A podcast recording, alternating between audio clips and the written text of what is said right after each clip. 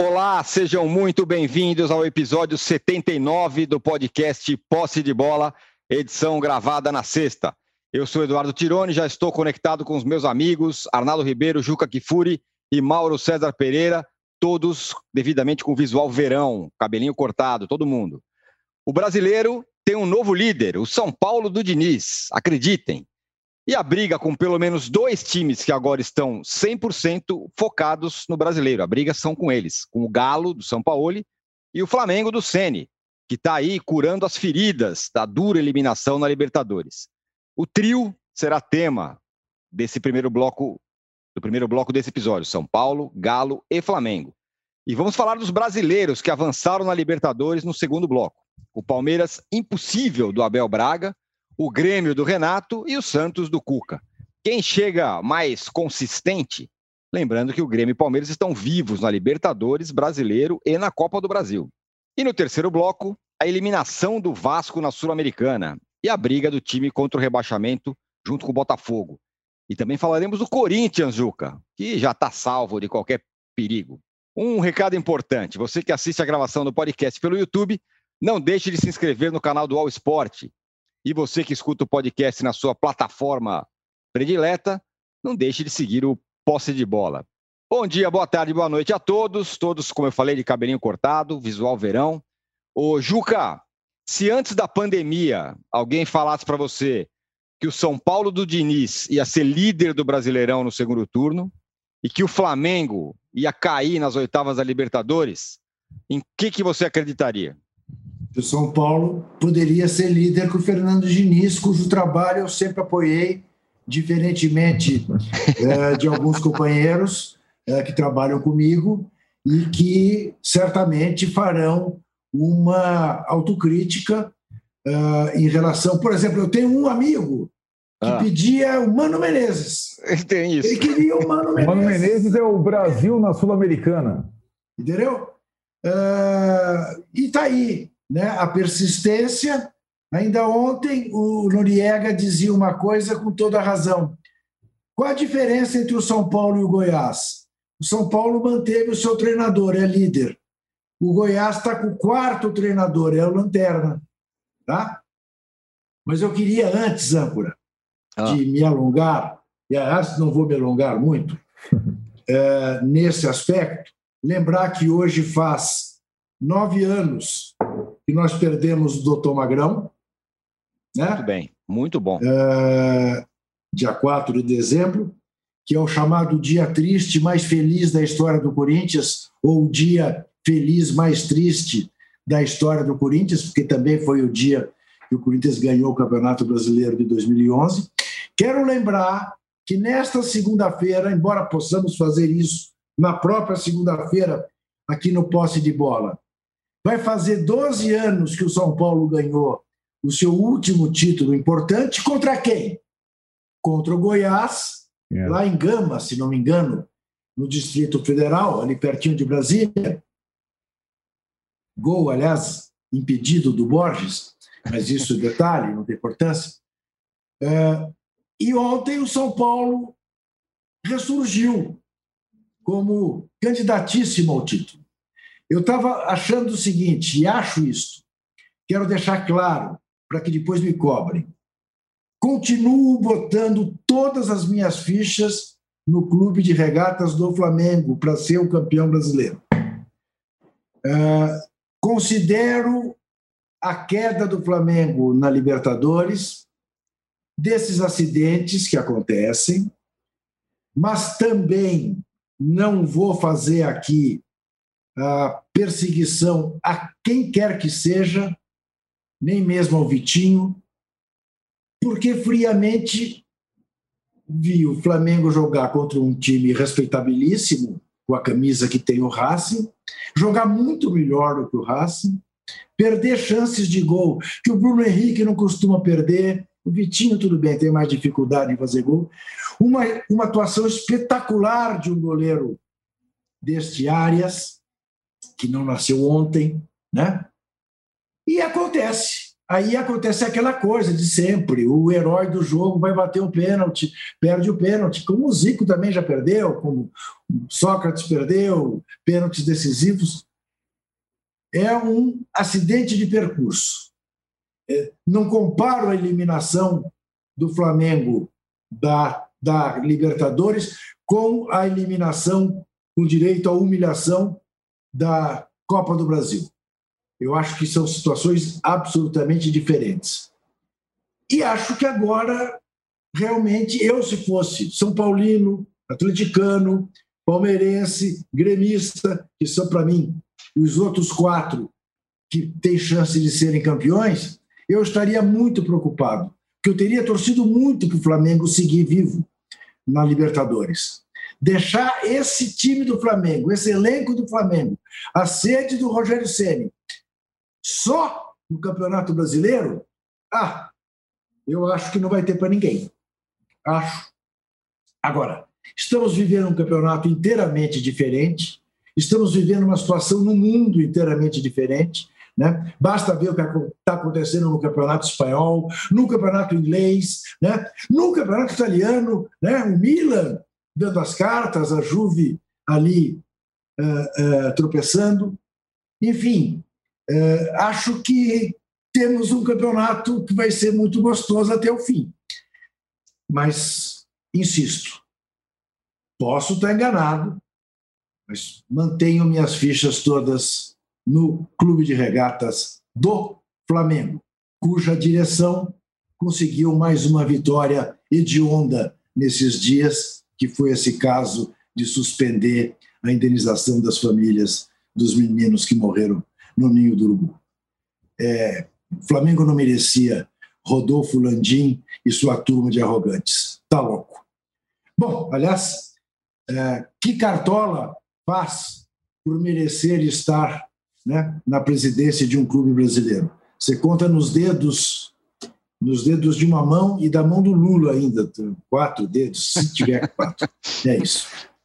É, pois é, né? esse negócio da, da, da justiça aí, da, da, do, da tragédia do Ninho, aconteceu, ainda sai no dia seguinte a eliminação do, do, Flamengo. É um negócio é, inacreditável, é, né? Foi a, foi a vitória do Flamengo nos últimos tempos. É, tá. mas é. Teve gente que falou assim que é, é, essa, essa é uma dor pior que da eliminação, né? Do flamenguista claro. que fala, meu, como tá num negócio fazendo um negócio desse? É, eu acho que eu falei errado, eu falei Abel Braga no começo aqui. Falou Abel Braga. Abel falou. Ferreira, gente. Abel ex-Braga. O técnico do, do, do, Palmeiras, tá louco. Eu, eu, não quis corrigir porque eu vivo fazendo essas coisas, entendeu? É. E o que é pior, eu faço por escrito. Então, é. É, entendeu? É duro. É, Vida podemos dar, me dê likes, por favor, vai. Eu, eu, depois desse começo tão atabalhoado, dê não, likes aqui só, pra gente. Foi só Abel Braga, você quis dizer Abel de Braga. Abel ex-Braga, exatamente. Ex-Braga, isso. O Mauro, o Juca falou aí sobre o Flamengo favorito ainda no brasileiro, e eu acho que tem, tem sentido. Mas tem muitas coisas rolando no Fla, né? Já tem uma barca de dispensas à vista, já tem o time aí, um pacto com o Sene, um, uma revelação de que a preparação física não está das melhores, e tem também o clássico contra o Botafogo nesse fim de semana. É, tem, tem muita fake news também, né? Por exemplo, o negócio da barca, né? Hum. O jogador que o Flamengo está tentando se livrar, e aí tem um erro, né? Mais um erro, não ter negociado antes, foi o Lincoln. Né? Aliás, o Lincoln. É...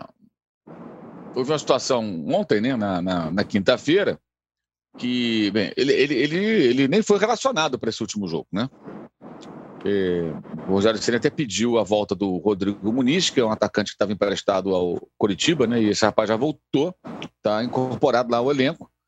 E o Lincoln, pelo jeito, está fora dos planos. A questão do Lincoln não parece ser só o gol perdido contra o Goiás. A questão do Lincoln é pior. O Lincoln teve muitas oportunidades, nunca entregou é, aquilo que dele se esperava. Me, me, dá uma clara sensação de que tem uma carreira não muito bem gerida, não sei, as pessoas que o cercam. Vide aquele estardalhaço feito porque um vice-presidente, até ocupa uma, uma, pasta secundária, postou um vídeo que era uma, uma brincadeira com o Palmeiras e ele aparecia no final, aquilo virou tema de debate de televisão, porque o Lincoln tinha feito um gol. E, enfim, na verdade, o Lincoln é um jogador de 20 anos, que está no profissional desde os 16, 17, que ele joga no, no, no meio dos marmanjos, e que ele nunca entregou aquilo que se imaginava, porque é mais um daqueles jogadores que sobem junto com o outro, que é realmente um destaque, no caso o Vinícius Júnior, faz parceria em seleção de base, mas um é muito bom e o outro você não sabe o que, é, e não virou até hoje. E aí, aí ontem ele se recusou a, a, a jogar no sub-20, né?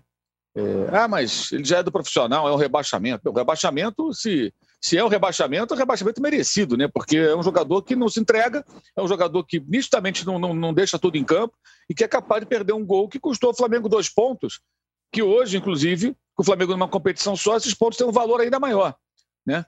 Ah, mas é garoto. É garoto, mas na hora de aparecer na festa, na hora de ganhar um salário alto, tudo é não é garoto. É, vamos, tem que ser profissional, gente cobrança tem que ser igual no cara que tem 30, não tem esse negócio.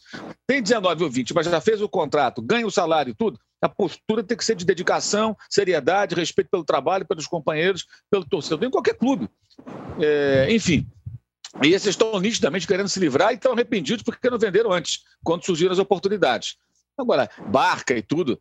É, já teve matéria aí dizendo que teve um jogador que chorou no vestiário, quais, quais, quais e tal. Tem muita fake news. Aliás, isso está uhum. tá ficando um negócio cada vez mais sério, a quantidade de, de, de, é, é, é de relatos, é, alguns até parecem até é, contos de tamanha imaginação das pessoas, que geram, geram cliques. Então, tem gente que não está medindo esforços no sentido de, sabe, de jogar a, essas a palavra bastidores ela é um chama-clique gigantesco. Bastidores é. da eliminação. Pois é, ontem, ontem eu, eu, eu conversei com, com, com, algumas pessoas, ontem antes de ontem, né? E assim, o que eu tenho de apuração é totalmente o contrário disso. É justamente que os jogadores ficaram bem próximos do técnico, não existe um problema entre eles, pelo contrário. O elenco queria, inclusive, um técnico com o perfil do Rogério, porque acha que ele tem mais possibilidades pela maneira de pensar, de trabalhar, de de, não é que ele seja o Jesus, claro que ele não é o Jesus, não tem comparação entre eles, mas ele tem mais possibilidades, na visão do, dos atletas, de colocar o time no trilho como um time competitivo do que era com o Domenech, que eles reclamam, com, é, é, os treinamentos não eram tão intensos, as cobranças no sentido de atuar naquela, daquela maneira que o Flamengo se consagrou não existiam, era uma outra forma de ver, ver o futebol. E esses relatos, se verdadeiros, né, é, é eu até acredito neles, pela maneira como o time se comportava em campo, me fazem pensar que o Domenech não, não tem tanta semelhança assim com o Guardiola. Porque os times do Guardiola são cobrados ao extremo e jogam, e jogam dessa forma, né? É, a, a, tática do David Niven funciona, né? O perde, pressiona dele lá. ela, ela, ela, ela, ela, o Guardiola faz questão de ficar com a bola. E o time dele, quando perde a bola, os jogadores trabalham para recuperá-la. Todo mundo sabe disso, todo mundo vê isso há muito tempo. Então tem muita onda ao redor, né? Tem muita onda ao redor. E aí eu conversei com uma pessoa que não é do Flamengo, mas que presta serviço para muitos jogadores, é uma boa fonte que nunca me faltou. E ele falou até para mim, Mauro, tive com jogadores ontem, um deles, aliás, e o relato justamente foi esse que ele me passou, sem eu, sem eu passar para ele a bola. É, então, eu acho que tem muito estardalhaço e tem uma situação que eu acho esquisita, que é assim, uma eliminação de Libertadores é péssima, em todos os sentidos. É péssima. Eu não acho que seja uma vergonha, porque o Racing não é um time pequeno é um clube grande com um elenco inferior, claro. Então, por isso, então, tem uma, é, isso é um agravante, é evidente. E com seis desfalques. Então, assim, não é minimizar a eliminação. Ninguém está minimizando, é, minimizando a eliminação nenhuma. Pelo contrário. Muito pelo contrário. Mas quando você está disputando um campeonato brasileiro, peraí, gente, não é que acabou o ano. E às vezes eu vejo um tratamento, parece como o Juca falou, parece que não tem nada para disputar. Tem sim. E esses caras, o Rogério, os jogadores, eles têm que ser agora cobrados. No sentido do quê? Senhores, vocês são muito bem pagos, estão num time grande, têm condições de trabalho e vocês têm que correr atrás agora de algo importante. Não que seja aquela coisa brasileira, obrigação, não se trata disso, mas lutar pelo título e ficar ali no bolo, ali brigando pelo título, isso sim é uma obrigação. O Flamengo não pode fazer como foi no time Banana de 2017, que terminou o primeiro turno 18 pontos atrás do Corinthians, que era o líder. E já era o segundo elenco mais caro do Brasil, atrás só do Palmeiras. E ficou um ponto atrás, praticamente por rodada do líder do campeonato no primeiro turno. Na segunda metade do campeonato já estava fora. E no final comemorou sexto lugar naquela cena patética que reuniu o ex-presidente, o ex-diretor de futebol, os jogadores, gente chorando, porque ficaram em sexto lá no jogo com Vitória e foram para a Libertadores, né? E ganhou do Vasco ali no critério de desempate a vaga na Libertadores. Então acho que tem muita coisa para o Flamengo fazer ainda. E começa, evidentemente, no jogo desse sábado contra o Botafogo cujo técnico Eduardo Barroca está com infectado pela Covid, dando treinamentos por videoconferência. Coitado, tá lá. Ele passa o treinamento por videoconferência, o auxiliar da atividade, ele vê pela, pelo computador a atividade e depois ele faz a conversa e, e, e com, com, os jogadores no grupo e depois conversa individualmente com eles. O que que não acontece com o Botafogo, Mauro? Que coisa, né? Que coisa maluca, Mauro. Pois é. Primeiro, pensa, o, o Ramon Dias, né? Ramon Dias. É demitido Agora antes isso. de assumir. Aí vem o Barroca, que, que não devia ter saído, pega a Covid. Tá doido, rapaz. Que coisa então, maluca. Amanhã, amanhã, ele vai fazer, ele vai fazer a preleção por videoconferência e no intervalo vai conversar com os jogadores. Os caras vão botar lá um computador lá, acho que umas caixinhas de som, e ele vai falar com a galera. Bota uma câmera para ele ver os jogadores. Ó, oh, gente, é isso, isso, isso e tal. Vai é, pelo menos a tecnologia permite que eles se comuniquem pelo menos. assim, né? Mas será que, é, será é, claro que é daquele, que, que ele é Mauro, daquele estilo no intervalo vai estar 3 a 0 para o Flamengo, ele não vai falar nada. Não, vocês façam aí o que vocês quiserem. Preciso descansar aqui, estou com Covid. É. Será que ele é daquele cara mais é, inflamado, tipo Oswaldo Oliveira? Eu tenho ira! Lembra que aquele vídeo que apareceu? Ele fazendo, fazendo por videoconferência, isso? Já pensou? É, lembro, lembro. Ô, Arnaldo, chegou a hora da sua. não é? Eu tenho ira! A sua autocrítica! Pera um chegou a hora... âncora! Âncora, posso apresentar o Arnaldo? Por favor. Ô, Arnaldo, chegou a hora da sua autocrítica, por favor. e você podia explicar para todos aqueles que nos veem por que, que diferentemente a, do último ano, esse programa já tem mais de um ano, você sempre esteve de camiseta e hoje você está de camisa, de bola. É. Quando é que você vem de gravata? É, teve isso. Não é verdade, é visual verão. Já usei essa camisa aqui. Ela, você até pediu para eu fechar o botão para não ficar muito exposto, né? mais, mais distinto. Mas vocês querem que eu faça meia culpa? Qual que é a missão aqui? Não estou entendendo. Não, não, vamos lá. Vamos fazer uma, pergu uma pergunta mais é? suave. O São é. Paulo, bom, o São Paulo vive o seu melhor momento. Isso está indiscutível. O São Paulo do uhum. Diniz, o melhor momento do Diniz. Certo. É, desde a sua chegada. Minha pergunta é: o saldo não. dele já é positivo? Aconteça o que acontecer daqui para frente? Não, essa é a sua visão. O saldo dele é, só será positivo se ele ganhar um campeonato. Evidentemente, é, depois de 15 meses, é o melhor momento dele. Ele tem vários méritos, os principais nessa situação atual do São Paulo. É, é verdade também que ele foi, é, digamos, corrigindo algumas situações meio óbvias ao longo dos tempos, e depois de 15 meses pode ter chegado ao que pode ser um próximo ao time ideal, ou enfim. Eu acho assim, o São Paulo, a campanha do São Paulo no brasileiro, especificamente, ela é indiscutível. É, mas ela tem muito a ver com o que o Juca disse na abertura de uma temporada atípica.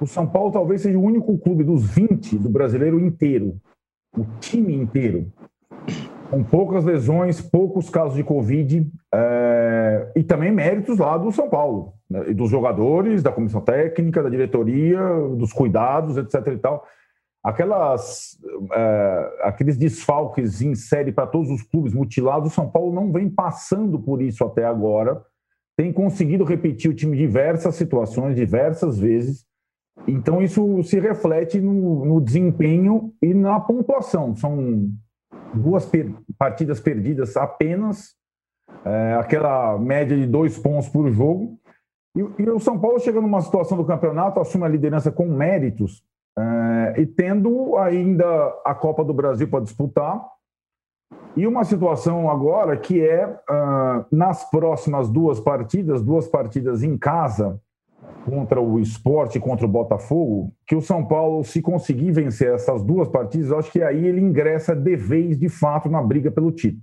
Porque depois dessas duas partidas, aí é carnificina. Aí é Corinthians. Mas você é... entende que ainda não está na briga?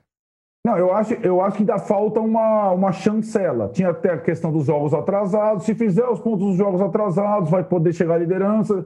Eu acho que o São Paulo ainda tem algumas, algumas questões. Essa coisa do. Eu vou pegar a frase do Diniz para. Acho que ele fez o meia-culpa antes que eu pudesse fazer, outras pessoas pudessem fazer. A frase do Diniz ontem ela é, é exemplar, logo depois que assumiu a liderança. Dores do passado fizeram o time aprender. dores do passado, ele está querendo se referir às eliminações no Paulista, fase grupos da Libertadores, Sul-Americana. É, e ele e o time aprenderam algumas coisas. Por exemplo, ontem, pela primeira vez em muito tempo, jogaram dois zagueiros, zagueiros e um volante volante. Né? Jogaram Arboleda e Bruno Alves e Luan, que só jogavam no time que o Diniz pegou lá atrás, há 15 meses, no ano passado, etc. E tal. De lá para cá, na parte defensiva, sobretudo, ele fez de tudo e deu pouca coisa certa. Agora, com um time que do meio para frente encontrou dois goleadores e dois meias jovens é, das categorias de base bons, ele, ele, se ele conseguir cuidar da parte de trás, provavelmente do meio para frente esses caras podem resolver e tudo mais. E acho que aí é, o São Paulo tem, tem chances. Não é o principal favorito, mas tem chances. E aí, Tirone, aquilo que você falou. É, pouca gente imaginava eu inclusive, que o São Paulo chegasse em dezembro na ponta do brasileiro e na semifinal da Copa do Brasil. Né? É, e acho que tem uma questão aí agora de. de é, é o, o, mês de novembro foi quase perfeito, e o mês de dezembro, que termina com a semifinal da Copa do Brasil com o Grêmio, ele pode indicar se o São Paulo, enfim, vai ter uma possibilidade de sair da fila. O Juca falou, vai completar agora 12 anos do último brasileiro Muita gente nem considera a conquista da Sul-Americana, eu discordo, que a Sul-Americana vale, mas não é dos principais títulos.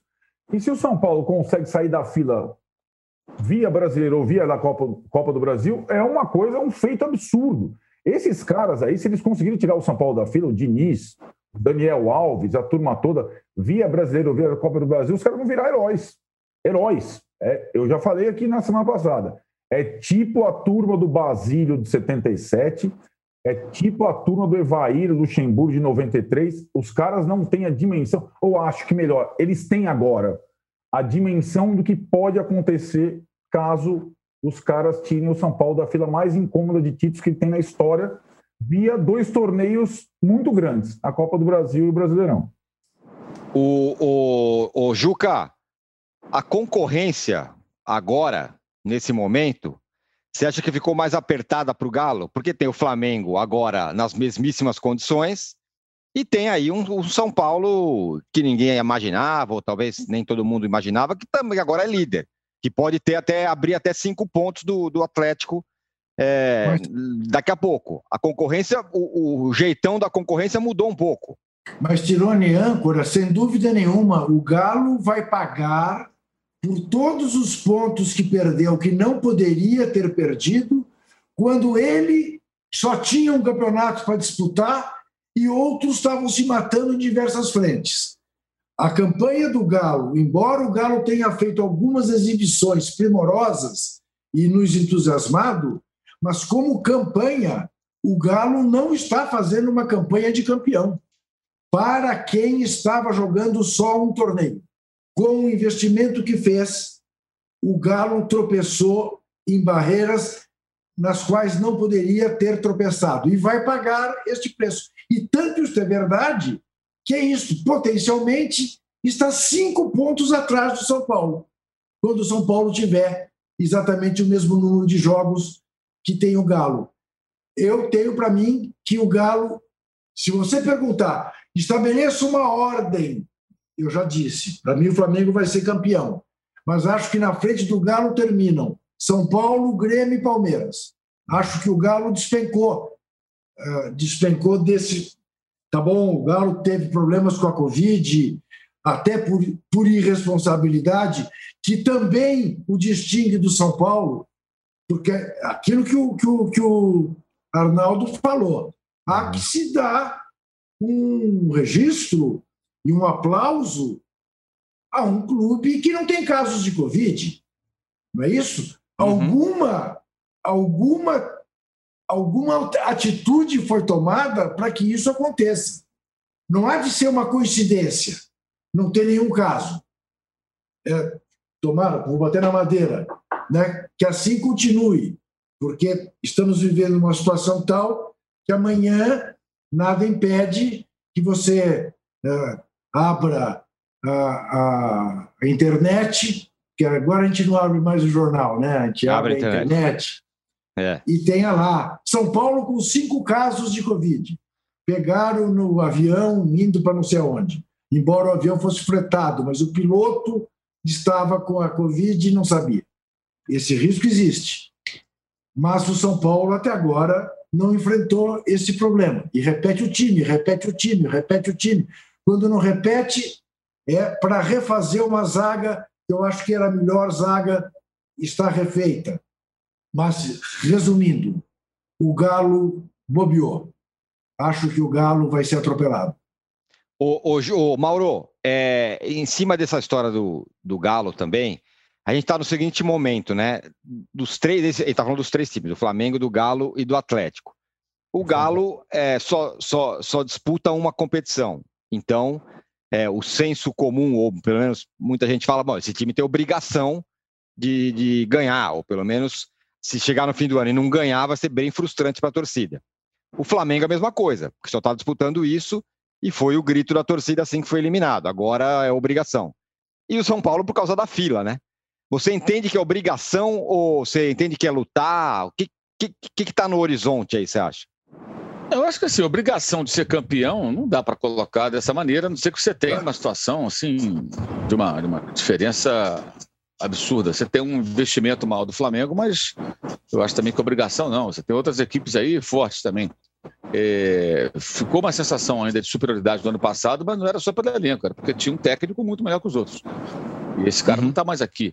Até o, o, crescimento, normalmente, da competitividade de treinadores e times como o do Grêmio, no caso do Renato, é pela ausência do Jesus. Porque no confronto dele com Jesus, você acha que um ano ia mudar radicalmente? Eu acho que não.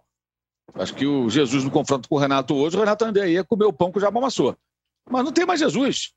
Então o patamar que subiu caiu de novo. Então quem tava, ficou lá para trás, agora ficou mais acessível a disputa lá, lá em cima. O nível caiu, claro, não só pela Covid, mas pela saída de um técnico que fez uma diferença brutal. Está muito na cara. Não só pelo aspecto de como montava a equipe, mas como ele conseguia manter as coisas em ordem num clube como quase todos os grandes clubes do Brasil, infestado por politiqueiros e politicagens. Né?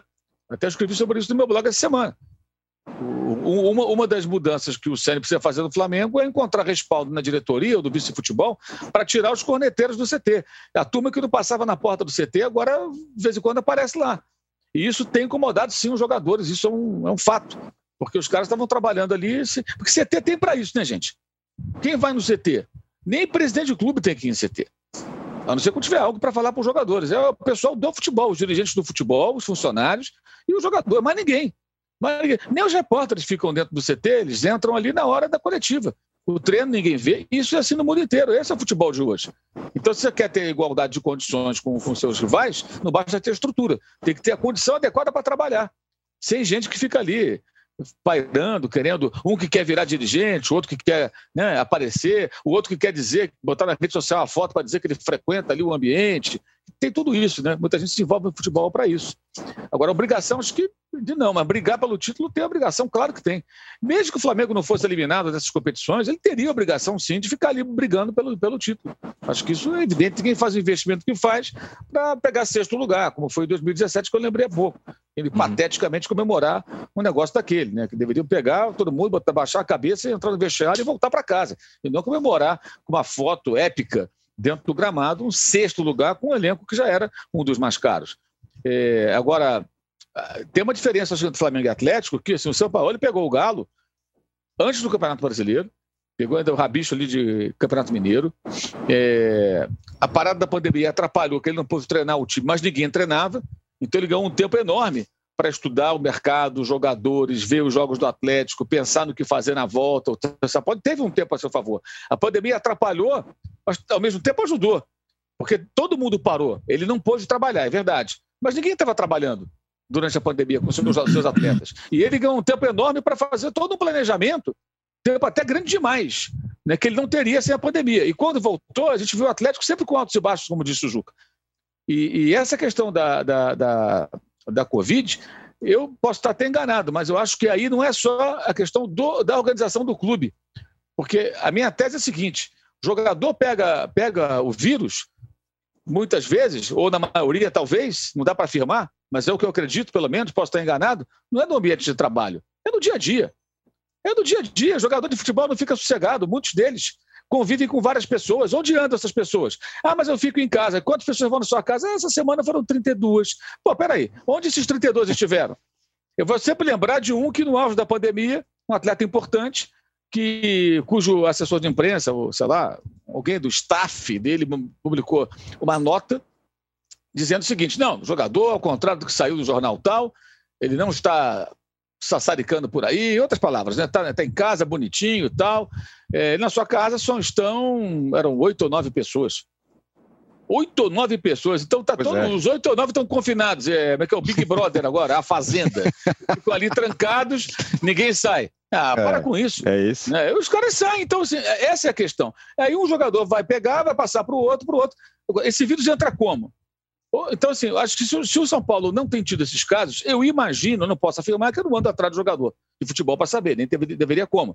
Mas eu imagino que também os caras devem ter sido bem responsáveis, cuidadosos. Uhum. Porque se é. em outros clubes acontecem, e a gente já viu casos de alguns que não parecem muito cuidadosos. Porque não entra na minha cabeça no, que um jogador de futebol de time grande, que ganha nos, na casa dos três dígitos, ou seja, muito bem remunerado, né? é, é, que tem fama, destaque, tudo não possa abrir mão de alguns prazeres da vida durante Porra. uma temporadazinha. Exatamente. Pelo bem dos seus companheiros, do seu clube, da sua torcida. É, não, não, é possível que você não possa se conter um pouquinho para essa, essa fase aqui não vai dar, eu vou ter que segurar um pouco a onda, né? Ter, pô, são jovens, a maioria deles muito, muito novo, né? Tem muito tempo ainda para eu curtir aqui alguns prazeres da vida. Não, a gente vê que não é isso. Então, como é que esse vírus entra? Será que é no ambiente de trabalho? Será que é jogando que um contamina o outro ou é porque o cara não para em lugar nenhum? É esse que é o ponto. Então, eu imagino que os jogadores do São Paulo, imagino, repito, não posso afirmar, estejam sendo muito responsáveis, porque como é que o vírus não entra lá e entra nos outros? Teve um Perfeito. caso específico do Flamengo, que aí foi bem específico, que foi a viagem para o Equador, com um bando de gente que não tinha que estar lá. Aquilo ali reforça a tese do CT. Uhum. Se aquela turma toda foi para o Equador no meio da pandemia, e até uma das pessoas que lá estiveram me falou certa vez o seguinte: é, a gente estava lá no Equador, não tinha nada para fazer, né? Porque no meio da pandemia, em Guayaquil, em Quito, você fazer o quê? É, é. Então, eu pensei, mas por que eu perguntei? Por que, que foi esse pessoal todo para lá? Então, porque não tinha nada para fazer. Né? Então, pois é, né? exatamente. Então, no CT, você tem o que para fazer? Nada também, fica ali, sassaricando, mas você vai. Por quê? Você quer mostrar que você participa daquilo e tal. Aquela viagem confirma essa tese. Você acha que o jogador gosta de ver um bando de mala atrás dele ali na delegação, que não tem que estar ali, sassaricando, para lá e para cá, puxando assunto, o cara passa para tomar um café, aí vê, ei, ah, como é que tá aí pro jogo aí, beleza, vamos, hoje vamos com tudo. Pô, que mala, pô, Esse cara não tem que estar ali, cara. Pô, no máximo você vai cruzar com um torcedor simples, um torcedor que não é, não é, não é integrante de nada, que esbarra com o jogador ali, tira uma foto, tudo que é até maneiro, tudo, a relação com o fã. Não esses personagens que querem habitar ali, orbitar né, é, o futebol por vaidade, muito, no mínimo por vaidade, né, ou sede de poder. Então, eu acho que o, aí os jogadores do São Paulo, o elenco, certamente, imagino eu, tem aí o mérito deles é, individual, de, da consciência de cada um e coletivo, porque se o time não pegou Covid até agora, pode acontecer. Claro que pode. Até com todo cuidado você pode. Você pode, pode, pode acontecer. Claro que pode acontecer. Mas até aqui me parece que os caras estão tendo uma postura mais, é, é, é, mais séria. Né? Uhum. E, e, talvez por isso o São Paulo consiga passar até agora invicto, é, sem um surto. Teve um caso ou outro, né? Teve Tietê. Mas, mas, é. Tietê, por exemplo, teve, mas. É. É, é você, Tietê teve, mas a coisa não lastrou. Então, o clube deve estar trabalhando bem nesse sentido, me parece. Como, aliás, você não vê tanto. Agora teve um jogo adiado na Inglaterra, né? Jogadores do Newcastle estão. Tão... Isso. Mas, mas não tem sido frequente isso. Não, não tem sido não tem. comum. Assim, é o problema de vários jogadores lá. Sinal de que lá a coisa está tá sendo um pouco mais bem feita, né? O, o Arnaldo, é, pegando carona nisso que o Mauro falou, sobre CT blindado, sobre é, na época do Jorge Jesus ninguém entrava lá e agora essa galera está chegando lá. O São Paulo vive uma situação sui generis, né? Porque vai mudar a sua direção, provavelmente o comando do futebol que bancou o Diniz e tudo mais e vai embora na virada do ano, vão chegar uns outros caras e não se sabe como que vai ficar é, a coisa dentro do CT por causa disso, né? A não ser que o Raí permaneça até fevereiro, o que me parece improvável.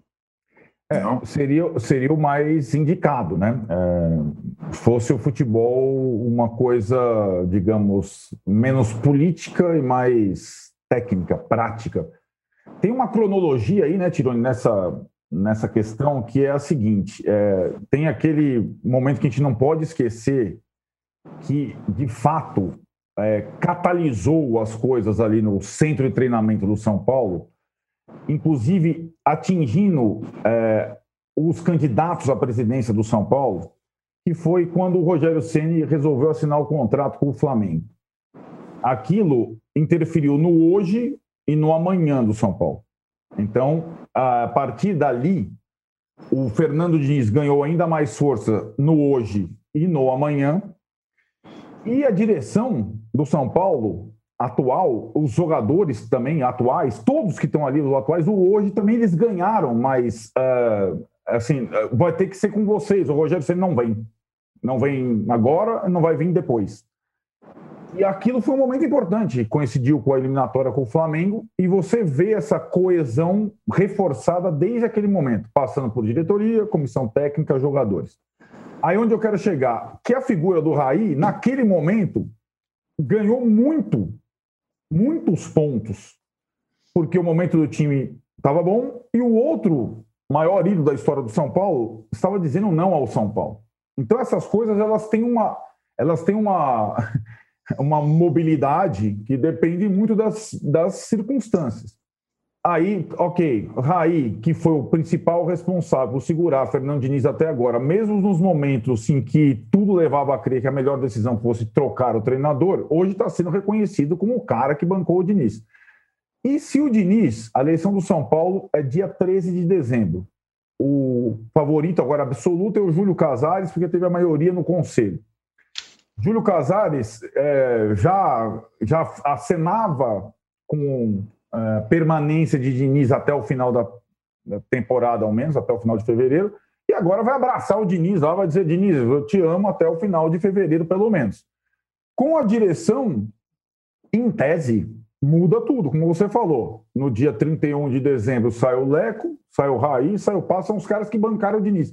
E agora é a vez do Fernando Diniz aproveitar a liderança é, e a, o atual momento do time para pedir pela permanência desses caras até o final da temporada. Antes era, oh, os caras estão segurando o Diniz. Agora o Diniz está tentando segurar os caras. Mas, é? mas o Arnaldo, e essa notícia de que o Casares já conversou com o Rodrigo Caetano? Então, mas são. É, é que tá. É, o Casares é, tem como é, planejamento trazer um executivo de futebol. Aí eu vou te dizer que hoje é a função não do Raí, é do Alexandre Pássaro, né? O cara que traz ali, certo? Faz contrato, Raí, blá blá. É, contratos, contratações, negociações. Eu, de novo, essa figura executiva do futebol, ela está, ela está em forma. O Juca falou que não dá para contar numa mão. Essa figura executiva do futebol, bom no futebol brasileiro, não dá para contar numa mão, cara. É uma coisa, sinceramente, faltam quadros e acho que essa situação, seja o Pássaro, o Rodrigo Caetano, etc. e tal, eu, eu não vejo é, vantagem do Rodrigo Caetano sobre a, a, o Alexandre Pássaro, por exemplo. Acho, acho situações. Não veio mesmo. Não vejo mesmo. A troca aí seria política. Agora, o Raí é uma outra coisa. Né, disputa, né? hein? É, disputa. Que disputa. Né? Ah, e aí você é... pode pegar os outros, né, Mauro? Pode pegar os outros todos. Pode pegar. Nossa, tem vários aí. Pode é. pegar, pode voltar no. Meu, olha, cara. Via de regra, com cheque em branco, todo mundo, os caras funcionam, né? Você pode é, contratar exatamente. 200 caras, aí o Alexandre Matos contrata todo mundo. Isso. O, o Raí é uma outra história. O Raí é uma das grandes figuras da história do São Paulo. Ele vai além da questão do. Né? Ele vai além da questão do, do executivo de futebol. E o Raí figura é, com o Fernando Diniz, figura técnica, eles se entraram numa sintonia, então agora é o Diniz está está lutando pela permanência do Raí e vai falar, deixar isso claro para o próximo presidente. E aí tem uma questão: o Raí até agora ele foi, talvez o Raí não queira. Tem isso, é, porque o Raí foi fiel até agora ao Leco, o presidente lá que todo mundo quer matar, etc. e tal. O Leco sai, eu imagino que o Raí saia, mas acho que o mais sensato, o mínimo sensato, isso pode atrapalhar todo esse momento do São Paulo, é essa direção e esse treinador os que estão lá terminarem a temporada. Quando chegar 31 de dezembro, vão faltar 45 dias para acabar a temporada. Qual o problema? Estende a situação desses caras por 45 dias, como alguns jogadores estão fazendo, aliás. Mas é claro, até porque, até porque o Casares é o candidato do Leco, não é isso? Não, é, não ele, ele, ele, se esforça para não é, ser, mas, a, a mas não é, dá para assim, dizer que não é também. A questão é assim, Juca: nenhum é o candidato do Leco e nenhum é o candidato anti-Leco. É tudo misturado. O Natel foi, da, da foi vice-presidente do Leco, o Casar. Não, não existe. Não, mas peraí, peraí, peraí. O Natel, o Natel foi, assim como o Mário Gobi foi, uh, uh, e rompeu. O Mas Natel o hoje é clara oposição ao Leco. O Casares não. Sim, o Casares, ao longo do tempo, se esforçou para se des des descolar Isso. da figura. É, mas... É um, pouco, é um pouco como o Bruno Covas fez com o Dória. Isso, Bom, exatamente. Isso, é perfeito. Isso, é, é uma boa, boa, boa, boa analogia. Isso, é isso aí. Isso aí, isso aí. Bom, Senhores, aí, fala sendo aí. assim, seria razoável, mínimo razoável, estender a permanência dos caras até acabar a temporada do futebol. Aí até porque faz o, seu, faz o, seu, governo, monta o seu governo, faz o que você Isso. quiser. Agora até, até lá porque né? também é hora de ser justo, né? Se vai que dá tudo certo, São Paulo seja campeão de alguma coisa, não dá para os caras chegar e falar assim: ah, o Leco saiu e a gente foi campeão. Isso é obra da administração do Leco, se for de fato campeão, né? Isso também não é inegável. Não Vocês poderiam nos dar likes também, viu? Não, Juca? Não será, não será. Vai mas, fazer mas... uma belíssima campanha, meritória, digna de aplausos, mas campeão não será, não. Lamento informar. Muito bem. Campeão mas será like, o Flamengo. Mais likes vocês podem nos dar e nós voltamos sim. em 30 segundos para falar sim. dos times classificados na Libertadores: Palmeiras, Grêmio e Santos. Já voltamos. O ano de 2020 pode até estar diferente, mas o que não muda é a emoção do Brasileirão. É disputa para entrar no G4, briga para escapar do rebaixamento, polêmica com VAR, enfim, é o maior campeonato do futebol nacional. E com o All Sport Clube você assiste aos jogos do Brasileirão ao vivo no EI Plus. Acesse wall.com.br/barra esporteclube e assine já. São planos a partir de R$19,90 por mês para assistir ao vivo ao melhor do futebol onde você estiver. UOL Esporte Clube, assine já! Estamos de volta para o segundo bloco do episódio 79 do podcast Posse de Bola. Tem três times classificados já, os brasileiros. 79, 79 fomos bi. É verdade. Gol de nariz do Palinha. Sim. É, para falar de Grêmio, Palmeiras e Santos, os já classificados na Libertadores, Flamengo, Atlético Paranaense eliminados e o Inter perto da eliminação depois de ter perdido em casa para o Boca. O, Mauro, você falou e escreveu uma coisa que é, que é para se atentar. Que o Palmeiras, de fato, está indo bem, com o Abel Ferreira, ex-Braga, ganhando de todo mundo, passando por cima, mas ainda é, botar um pouquinho as barbas de molho, porque esse time precisa ter, ser testado em algum jogo grande, realmente grande. Os adversários até agora não foram super adversários, certo? Eu acho que assim, uma das dificuldades hoje na análise do futebol, momento observatório da imprensa, né, é, é assim, a dificuldade que, que os programas de televisão, é, a galera toda tem de encontrar um meio termo, né? Tudo tem que ser ou muito bom ou uma porcaria. E não é assim. Nem sempre é assim, né? Tem coisas que são boas demais e outras são uma porcaria, mas nem tudo é assim. E o Palmeiras hoje, ele é o quê? Ele era uma porcaria quando estava no comando anterior. Uma porcaria de trabalho, não de elenco, não de clube, mas de trabalho de quem estava lá, da comissão técnica antiga. É, agora tem um bom trabalho. Para ser ótimo, excelente, é preciso mais. É preciso mais jogos, é preciso mais desafios, é preciso adversários de maior peso dá, dá todos os sinais o, o, Palmeiras hoje que chegará no, pata, no patamar de competitividade no seu jogo coletivo, no desenvolvimento de jovens atletas que estão ganhando espaço em algum tempo. É, mas esse momento ainda não chegou, então fica apenas no terreno da, da, da imaginação, da suposição, e não de algo concreto que está sendo visto em campo. Porque o mais difícil adversário para o Palmeiras até agora foi o Fluminense. Os outros jogos foram contra adversários mais fracos. Claro, passou pelo Ceará com autoridade, mesmo com desfalques. Mas perdeu para o Goiás. Ah, mas teve expulsão e tudo assim. Mas foi para o Goiás. O Goiás é muito ruim, é muito fraco. Né? E fica trocando de técnico aleatoriamente, tentando encontrar um caminho, não sabe o que, que faz e tudo mais. Então, teve esse momento ruim, teve momentos bons. A vitória sobre o Delfim, que é um time muito fraquinho, mas foi construída com muita autoridade, com placar que não é comum, 8 a 1 no agregado. Isso tem que ser destacado também, isso é um ponto altamente positivo. Mostra apetite pelo gol, um time que busca, que cria. Mas com o Luxemburgo também teve goleada na, na Libertadores. Né? Também teve goleada. Em cima do Tigre, né? É, uhum. Não, Bolívar também, né? Não foi Bolívar? Sim, Bolívar. Deu 5 Bolívar. a 0 Isso, isso é. mesmo. Também teve goleada. Porque a Libertadores tem uns times mequetrefes também, como a Liga dos Campeões também tem, né? Tem uns times ali que não tem nível para jogar. E isso é óbvio. Você tem trinta e tantas equipes disputando a competição, você vai ter alguns ali que não tem nível e que eventualmente conseguem passar. O Delfim, por exemplo, eliminou o Defesa e Justiça numa situação absolutamente inusitada. O time argentino tomou a virada do Santos no final e o Delfim foi lá e ganhou lá no Paraguai e de repente você viu classificado. Eles viajaram já pensando em ficar na Sul-Americana. De repente estava na Libertadores. Mas não é um time para jogar essa fase. Sorte do Palmeiras. Então não é tirar o mérito do Palmeiras, é esperar que as coisas aconteçam para a gente ter uma noção mais clara. Eu já vi gente querendo comparar o Abel Ferreira com Jesus. Aí não dá, né, meu amigo?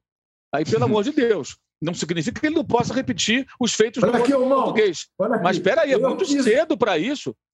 Eu fiz uma nota dizendo, eu não comparei, eu perguntei, Abel Ferreira será o novo Jesus? Não, mas eu não estou falando da sua nota, não. Estou falando até de Ah. perguntas que já me fizeram na televisão. Tá. Você acha que vai repetir? Eu falei, peraí, é muito cedo, gente.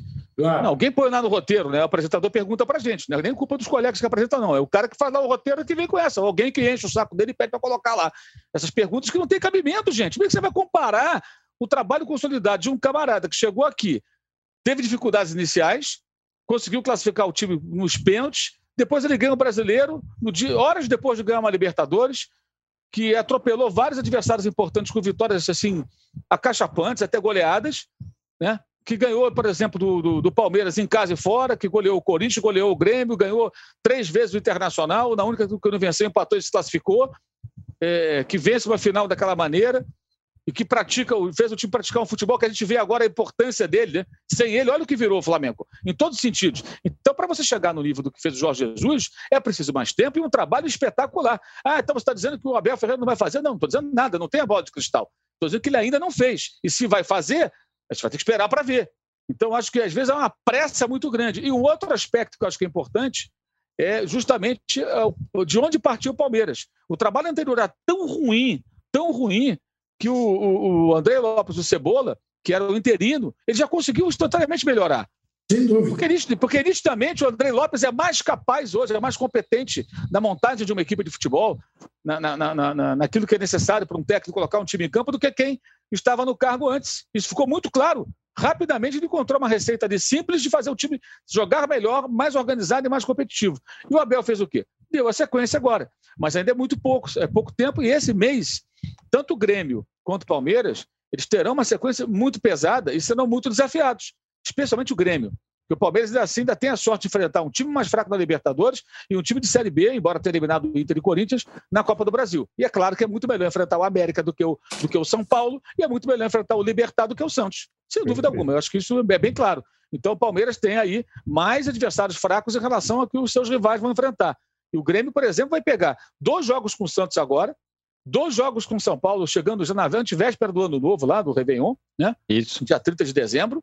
É, Aí ele entra no ano que vem. Se ele conseguir passar, ele entra em 2021 jogando dois jogos finais de Copa do Brasil, dois jogos semifinais de Copa Libertadores. E aí o adversário Isso. é, é, pode ser, é, no caso do Grêmio, seria o Racing, ou, o Racing, Boca, Boca. ou o Inter, né?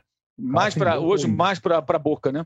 É, é, enfim. Então é só pedreira que vem pela frente. Ainda tem um jogo atrasado com o Flamengo, que vão ter que encaixar em algum lugar. Uhum. O Grêmio corre o risco, se ele passar por tudo, de ter que fazer aquela semana maluca que o Flamengo fez de quatro jogos. Porque Uhum. vão ter que enfiar esse jogo em algum lugar. Isso pode até acontecer com o Grêmio, caso ele se classifique nas duas competições. Né? É. Então, assim, o Palmeiras não vai ter esse jogo atrasado, até tem um jogo com o Vasco, né? Mesma coisa, tem um jogo com o Vasco, também só deve ser no ano que vem. O Palmeiras não tem Uhum. data. Pelo menos o jogo é em tese mais fácil, é em casa contra o Vasco. O Grêmio é em casa contra o Flamengo. Quer dizer, são, são adversários de, de níveis diferentes hoje. É, mas também vai ter uma maratona, embora com adversários que não são tão difíceis como o do Grêmio. Então, os desafios virão. Só acho que é cedo para tanta, sabe, com- essas comparações. Por que, que tem comparação? Porque os dois são portugueses, gente. Uhum. Isso que eu não entendo. É porque o cara é português tem que ficar comparando. Então, todo é, argentino Sapinto que chega é português. Aqui, é, compara, compara o Sapinto, então. Né? Exatamente. Então, todo técnico argentino que chegar vai ter que ser comparado ao São Paulo. O Cudê tinha que ser comparado ao São Paulo a cada fim de semana, então. A cada é. rodada. Isso é uma bobagem. É uma bobagem. Acho que se o Palmeiras é Palmeiras, o, o Abel Ferreira, Abel Ferreira, o Flamengo e o Jorge Jesus do ano passado e início desse ano era outra coisa. O fato do, dos dois serem portugueses não significa nada. É, é, deixa o cara lá trabalhar e tal, e acho que sem comparações. Eu acho que é, muito, acho que é muita forçada de barra. Entendeu? E às vezes até com o intuito de criar assim, uma agenda meio positiva e tal, uma coisa meio de um otimismo exagerado, que eu acho extremamente perigoso. Olha o ramonismo no que, que deu aí. Pois é. Ô, Juca, o Santos, que tinha feito uma, dado uma, uma puta vitória legal lá na, na, na altitude, quase se complica e agora vai enfrentar o Grêmio. E esse confronto, hein? Então, o Grêmio é favorito, o Grêmio está em evidente ascensão, firmou-se, virou de novo um time gostoso de você ver. Agora, eu queria colocar aos nobres companheiros, pedindo auxílio aos universitários, e isto inclui o Flamengo, e claramente isto inclui o Santos contra a LDU na Vila Belmiro, que eu queria entender por que, que hoje em dia atacante brasileiro perde tanto, tantas oportunidades de gol. Será que não está faltando um Tele Santana para fazer jogador finalizar e ficar em cima dele, dizer, não, faz assim, faz assado, faz aquilo outro? Porque é impressionante. Bola que é para cavar, nego chuta em cima do goleiro. Bola que é para chutar forte, nego tenta cavar. O que o Santos perdeu de gol contra a LDU no primeiro tempo foi uma enormidade, comparável ao que o Flamengo perdeu contra o Racing. Aí toma um gol e quase, quase a vaga vai para o brejo. Quase a vaga vai para o brejo. Então eu fico me perguntando isso. Se não está faltando treinamento para pôr o pé desse pessoal na forma. Porque está me impressionando muito como Boa se pergunta. perde gol. Ontem, no, no, jogo do Vasco, aquele Ribamar perdeu. Não, Sério, inacreditável o que aquele cara fez. Você tem, você tem um Gabigol, um Pedro, agora o Brenner, que é tem, uma, tem um aproveitamento. Potencial. Tem, são poucos bons finalizadores no futebol brasileiro. Pouquíssimos. Pouquíssimos, né? O Diego Souza finaliza bem, são pouquíssimos, pouquíssimos. Não, o Arnaldo, Arnaldo, veja uma coisa, Arnaldo. Outro dia eu estava vendo isso, o Mauro deve saber decor. Há dois anos o Flamengo não faz um gol de falta. Há, é. não, sei quanto, há não sei quantos anos a seleção brasileira não faz um gol de falta. É impensável isso. Uhum. É uhum. impensável. É um bom ponto, bom tema esse, bom ponto. É verdade. É, é, curioso, é muito gol perdido, é impressionante. Ontem eu fiquei impressionado com o tal do Ribamar lá. É, você falou em cavar, inclusive jogador que na hora de chutar ele cava a falta dentro da área, isso, o, o, o, pé de pênalti. Isso, foi o que aconteceu isso. ontem. Agora, o. O, o Ancora. Diga lá. É, é, rapidamente aqui, o pessoal do SofaScore me passou aqui um dado. Ah. É, é, jogadores com mais chances claras perdidas no Brasileirão. Eu tinha pedido esse número ontem. Robson do Coritiba, Gabigol, Keno, Bruno Henrique e Pedro. É, em alguns casos, no caso do Pedro, né, é, é, tem também um aproveitamento muito bom do brasileiro, né? Sim. Mas alguns jogadores aqui chamam atenção, né? Como pode isso, né? Você vê, o, o, o principal atacante do Atlético tem sido o Ken, isso. três do Flamengo e um do Coritiba, que é o principal atacante do Coritiba, né? O Robson, embora tenha chegado uhum. jogadores, né? que é um dos piores times do campeonato no momento. É, então você vê que de diferentes níveis de elenco e de jogadores, você tem quantidades colossais de chances perdidas. Impressionante. Ah, porque o Ribamar é tecnicamente fraco. Será que é só por isso? Realmente, isso é uma coisa que tem que ser olhada com uma, com uma atenção maior com mais profundidade. O que, o que, que acontece? Diferentes perfis, diferentes níveis de investimento e um ponto em comum. Perde-se gols Perde gol. feitos. É. Gols feitos. Outra coisa, como se bate pênalti. Você vê as batidas de pênalti do Racing contra o Flamengo e compara com as batidas de vários times brasileiros, todas foram precisas. O Diego Alves, por exemplo, que está do Renova, do Renova contrato, imagino que ele deve ter pensado: se eu pego aqui um ou dois pênaltis e classifica o time, como diria o grande Milton Leite, aí eu se consagro, né? E vou fazer o meu contrato, porque como é que você classifica o time e você não renova o contrato, mesmo que o jogador peça um aumento e tudo mais? Ele nem ele teve uma bola que ele resvalou. Uma, é. teve uma que resvalou nele. As outras ele nem passou perto, com toda a, a, a, a, todo o seu currículo de pegador de pênalti. Todos muito bem batidos. Aquilo não é coincidência, gente. Os caras se prepararam é, é, técnica e, e psicologicamente para bater. E o garoto que bateu com 18 anos, o Alcaraz, 18 anos, o moleque fez 18 uhum. anos, dia 30 de novembro. Vai, vai bater, e ele tem só 18 anos, fez, fez antes de ontem aniversário, e daí? Pimba, caixa. Não tem conversa. Então, acho que realmente isso merece um. Os clubes é. precisam olhar para isso com mais atenção. Essa bola que o Juca levantou é importante. Só Verdade. um negócio nessa questão toda, que também tem é, só o que sobrou de brasileiro na Libertadores são três brasileiros e três argentinos. Os argentinos se classificaram. É, praticamente, o Boca ainda deve confirmar contra o Inter, mas deve confirmar. Ficariam três e três. E na Sul-Americana são quatro argentinos e o Bahia só. Isso.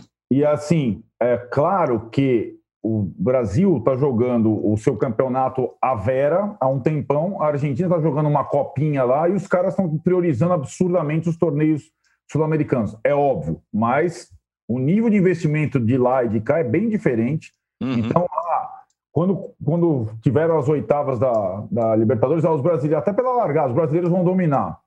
Só tem três garantidos, e na Sul-Americana, quatro argentinos e só o Bahia. O Bahia que eliminou o argentino, o Ion Santa Fé, mas suou sangue, viu? Eu comentei é. esse jogo. Ô, é... Oi. Só para reforçar o que disse o Arnaldo, eu tinha feito um levantamento aqui. É lógico que não é tão preciso, mas é uma referência, né? Eu tenho um site chamado Transfer Market que ele avalia o valor de mercado de jogadores de, do elenco, dos elencos. Serve como pelo menos uma referência, embora esses números possam ser até discutidos em, várias, em vários momentos. Mas, por exemplo, tirando o Boca e o River, que têm elencos caros, tão caros quanto os principais times do Brasil, o Racing tem um elenco que está avaliado em menos de um terço do elenco do Flamengo. O União, menos da metade do elenco do Bahia. Aí o Bahia passou, pelo menos, né? E o Vasco, é. com toda a sua dificuldade, tem um elenco avaliado em quase o triplo do valor de mercado do elenco do Defensa. Defensa Olha que loucura. Então, é, é, é isso de fato acontece. E tem um detalhe interessante: eu fiz uma entrevista recente com o Gustavo Grossi, que é o CEO, lá, o diretorzão lá do River Plate, e uma coisa que ele falou sobre essa Copa da Liga Profissional, que agora puseram o nome do Maradona, que eu faço sempre com o meu protesto, colocar o nome do Maradona nesse torneio mequetrefe, né? Vai homenagear o Maradona, coloca o nome do cara num torneio de verdade, não nessa, nesse tapa-buraco de calendário que eles fizeram lá, porque o Campeonato Argentino só volta em 2021, por conta das mexidas da pandemia. E deve ser igual ao brasileiro, né? Começando no início do ano e não no meio do ano, como era na Europa. O Campeonato Argentino desse ano terminou no primeiro semestre com o título do, do Boca, e, o e a temporada 2021 não teve. Então eles vão mudar o calendário. É, e ele falava o seguinte também, outro aspecto desse torneio, o bom é que você pode descartar os jogos, se perder, perdeu, ninguém liga. O outro que ele falou é o seguinte: a gente não tem ritmo de competição. É. Porque a gente está jogando um torneio que ninguém liga. A imprensa uhum. não está dando. A imprensa fala porque tem que falar de alguma coisa. É que nem a gente com o campeonato, campeonato estadual, né? Isso. Nós falamos do estadual porque, porque não, é o que é está rolando. É, esse é o paralelo. Aí quando tiver um, se tiver um River e Boca na, na, Copa da Superliga, um Racing Independente, um São Lourenço e Huracan, um Rosário News Old Boys, aí tem um clássico, como aqui. Tem um Corinthians e São Paulo, Palmeiras e Corinthians, um Flamengo e Vasco, um Grenal, aí o, o estadual ganha um brilho. Mas pelos clássicos. O, o que está acontecendo lá? Esse torneio ninguém liga para ele. Vale menos que o estadual, até porque nem tradição, história ele tem. Então ele estava falando, a gente não tem ritmo de competição. Mas o que está acontecendo agora? Esses times estão entrando no ritmo de competição porque fazem esses joguinhos aí e vão para o pau nos jogos internacionais. Uhum. E nós vimos agora essa semana realmente um 4x1, né? Porque se classificaram. Isso. É, quase um 4x1. O, o, o, Boca encaminhou a classificação contra o brasileiro. Encaminhou, mas não classificou ainda, mas uhum. encaminhou. O River classificou, o Racing classificou, o Defensa se classificou e só o Bahia que, que eliminou a União de Santa Fé. Exatamente. É, e com esses orçamentos menores, né? Sem contar que esse ano já tivemos o Lanús eliminando São Paulo. Uhum. Entendeu? É, é, isso mesmo. Tem, se procurar, você encontra mais aí. É, é isso. Então, isso se, isso se repete ó, há muito tempo. Muito bem. Fechamos aqui, então, o segundo bloco e vamos para o terceiro bloco para falar do Vasco, que acabamos de falar que foi eliminado, falar um pouquinho mais do Vasco e da situação também do Botafogo brigando contra o rebaixamento. Vocês podem nos dar likes para a gente chegar em 3 mil likes, não custa nada. O Juca podia, inclusive, levantar a plaquinha nesse momento. E nós voltamos em 30 segundos. Baixo Clero é o podcast de política do UOL. Toda semana eu, Carla Bigato, converso com os comentaristas Maria Carolina Trevisan e Diogo Schelp sobre temas que dominam a pauta política brasileira. Você pode ouvir o Baixo Clero e outros programas do UOL em uol.com.br podcasts no YouTube e também nas principais plataformas de distribuição de podcasts. Estamos de volta para o terceiro bloco do episódio 79 do podcast Posse de Bola. O Vasco, a gente falou um pouquinho no outro bloco, mas vamos falar um pouco mais profundamente agora. O Vasco, enfim, foi eliminado da Sul-Americana é, para o Defensa e Justiça ontem, perdendo em casa, no, em São Januário. E já tem muita gente botando a culpa no, no, no Sapinto, Arnaldo. Será que a culpa é do cara? É português, enfim.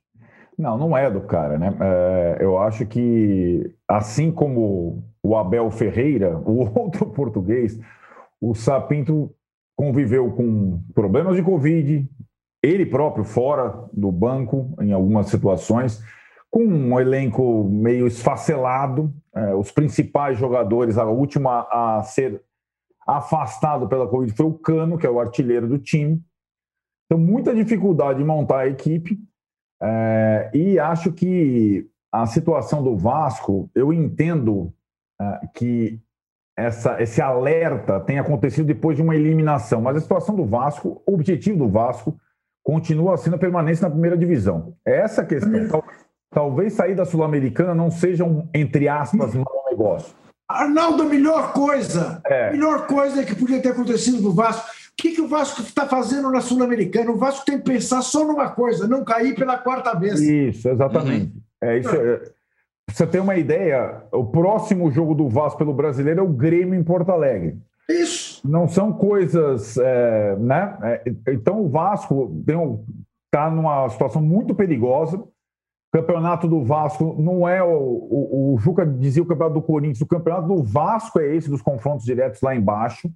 É, tem que torcer contra o esporte, contra o Botafogo, contra o Curitiba, contra o Atlético Goianiense é, e tudo mais. E, e, vai ser uma briga. E acho que o Sapinto, com a recuperação, a pior coisa que pode acontecer é a coisa que aconteceu com o Curitiba, com o Goiás, é ficar trocando de técnico toda semana. Não, não, não adianta, cara. Não adianta. O Botafogo, não adianta. Então, acho que o, o Sapinto, com, com, enfim, com umas semanas para trabalhar, focado num, objetivo só, com a recuperação dos jogadores, pode conseguir tirar o Vasco da zona de rebaixamento, que é, na verdade, a, única missão, é essa missão. É, então, a Sul-Americana é legal, tá, o título internacional, mas não estava nem ao alcance com esses quatro argentinos que sobraram aí, os três argentinos, Independente, Vélez, Lanús, o Vasco não ia ter chance, ia ter que ia se desgastar para caramba e não ia conseguir ponto no brasileiro. Foco no é. brasileiro e tá, estamos conversados. Ô, Mauro, a gente falou um pouquinho, é, o Juca falou até, né, o que acontece com o Botafogo, que está ali em penúltimo lugar. Aí olha, olha o roteiro. O Botafogo está em penúltimo lugar, o Ramon Dias não consegue nem assumir porque está doente. É. Aí assume o Barroca, fica doente também com Covid. E tem só o jogo contra o Flamengo no fim de semana. É, é duro demais, né? É, o Barroca dando treino à distância, né? Treinos com, com videoconferência, porque é o jeito, né? E assim, o cenário do, do, Botafogo, até algumas pessoas têm criticado ali a diretoria do Botafogo, que mudou, né? Tem um novo presidente agora, pelo caso do Ramon Dias, mas acho que ali eles não tiveram, assim, não foram os grandes culpados. Ele foi apresentado ao argentino lá. Fala Ramon Dias aí, âncora. Vai, fala. Água agora. Ramon Dias. Aí, agora ninguém, fala, ninguém fala Ramon Dias como âncora. Não. É, Isso. Então, mas o Ramon Dias, o Ramon Dias, como você gosta de dizer, ele, ele deu uma entrevista de apresentação e ele falou: ah, não, daqui a semana que vem eu volto para fazer uma pequena intervenção. No final, a volta dele estava prevista para um mês depois daquela data. Aí é dureza, né? Hoje é dia 4, né? Ele ia voltar no dia 7 ou 8. Quer dizer, certo, o Botafogo não podia esperar mais. Você é, faz sim. o quê? Não, vamos esperar ele voltar. Tudo bem, ele pode nem ter. ter não estou dizendo que o técnico teve má fé, é, a previsão inicial, acredito nele, era voltar em poucos dias, mas ele foi fazer uma intervenção cirúrgica e os médicos falaram: você não pode trabalhar agora. A gente imaginou uma coisa, mas é outra, né? Vai esperar mais um tempo aí, bonitão. E aí foi adiando, botou o filho dele para treinar o time. O Botafogo não contratou o filho do Ramon Dias, queria o próprio Ramon Dias. Claro. E o Botafogo perdeu os jogos lá com o Emiliano, né, no lugar dele. Pô, os caras olhavam e falaram, cara, temos que fazer alguma coisa aqui, esse time vai ser rebaixado, porra. Aí, quem tem aí? Vamos chamar o Barroca de novo. Aí os uhum. mesmos caras que mandaram o Barroca embora já queriam que ele voltasse. E o Barroca voltou para tentar colocar ordem na casa, minimamente, é. e ver se o Botafogo consegue garimpar alguns pontos. O jogo contra o Flamengo, embora seja no Engenhão, nem é um jogo que o Botafogo pode falar, esse é decisivo, não. Os decisivos não, são é outros. Perfeito. E contra equipes que vão brigar mais ali embaixo. Perder para o Flamengo, como diria Abel Braga, é normal. É, é, o roteiro é mais previsível para o Botafogo. Ainda mais, coitado, o técnico assumiu e não conseguiu, mal conseguiu falar com os jogadores. Ele, uhum. ele foi apresentado sábado, começou a semana Covid. E está em casa preparando os treinos e, e, mandando material e falando. É difícil, né? É, é, é, a estreia dele, a estreia que não é estreia, negócio acho que inédito na história do futebol. É isso. O técnico o estreia, mas não estreou. Está acontecendo com o Botafogo. Agora, faz o quê? Ah, vamos esperar então o Ramon Dias voltar. Aí quando vai ver, a vaca já foi para o brejo. É, até, porque a própria contratação foi uma tentativa que você não sabe se vai dar certo, né? Um técnico que está fora do Brasil, que não é brasileiro, nunca trabalhou aqui, não conhece os jogadores. É... Então, acho que aí Agora, acho que ô, ô, fizeram Mauro, que era, que era preciso. Ô, Mauro, eu vi uma entrevista do novo presidente do Botafogo em que ele disse que a coisa mais comum do mundo, mais normal do mundo, é ter o um nome no Serasa. Aí você vai lá, apaga. Aí, é, a coisa mais comum, claro, porra. Ah, Quem é um nunca, né? É um discurso afinado com algumas declarações do Montenegro também, quando ele foi contra, tentou o Iaiá, trouxe o Canu, que não está jogando nada, o Calu, aliás, não está jogando nada, Canu é o zagueiro. O Calu não está jogando bem, aí teve o Honda, né, que já andou tweetando essa semana umas coisas aí que deixaram a torcida botafoguense revoltada, tipo, vai embora e tal, em inglês, né?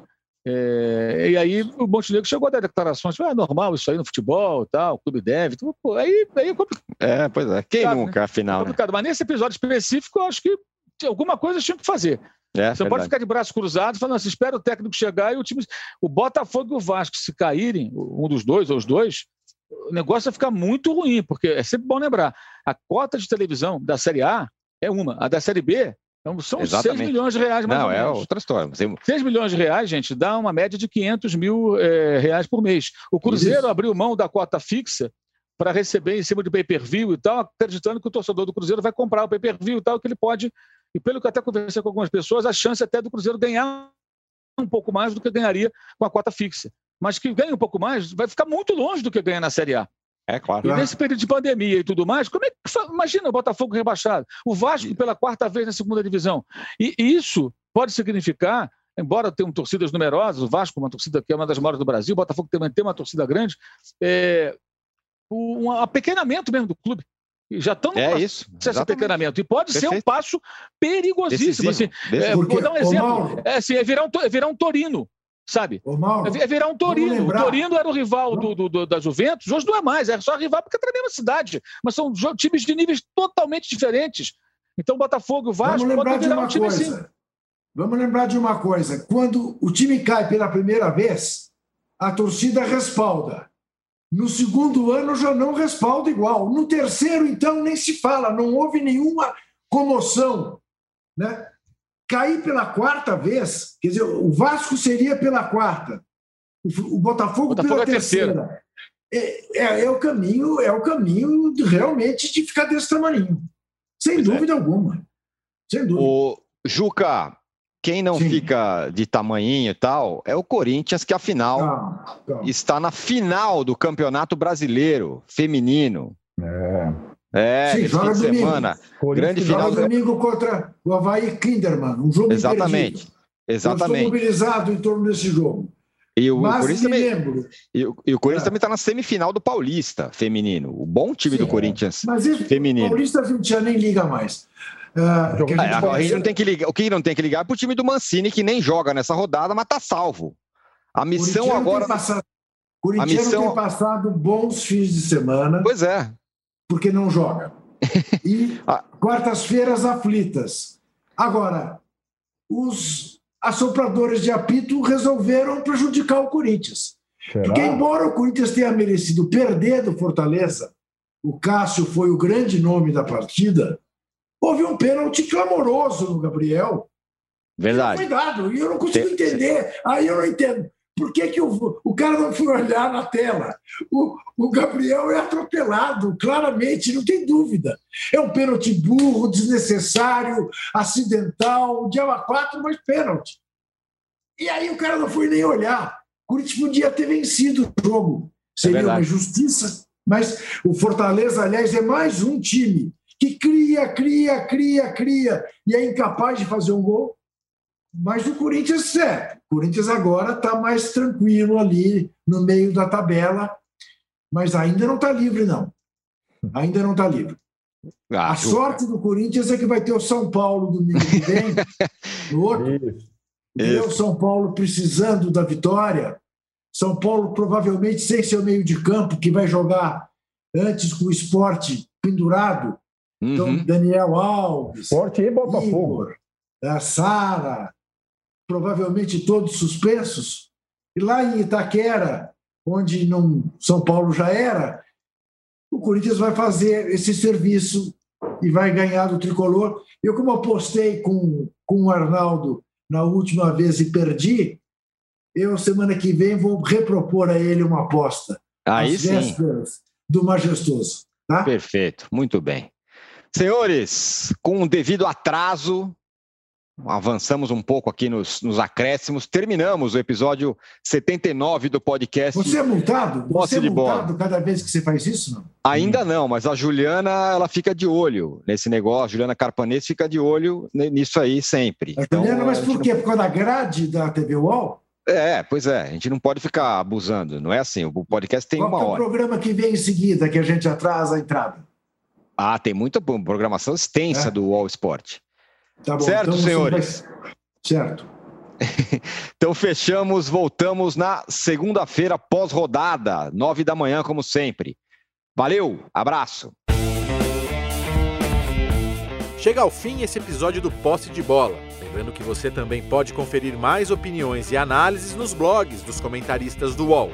Posse de Bola tem pauta e produção de Arnaldo Ribeiro e Eduardo Tironi. Edição de áudio de Amer Menegassi e coordenação de Diogo Pinheiro.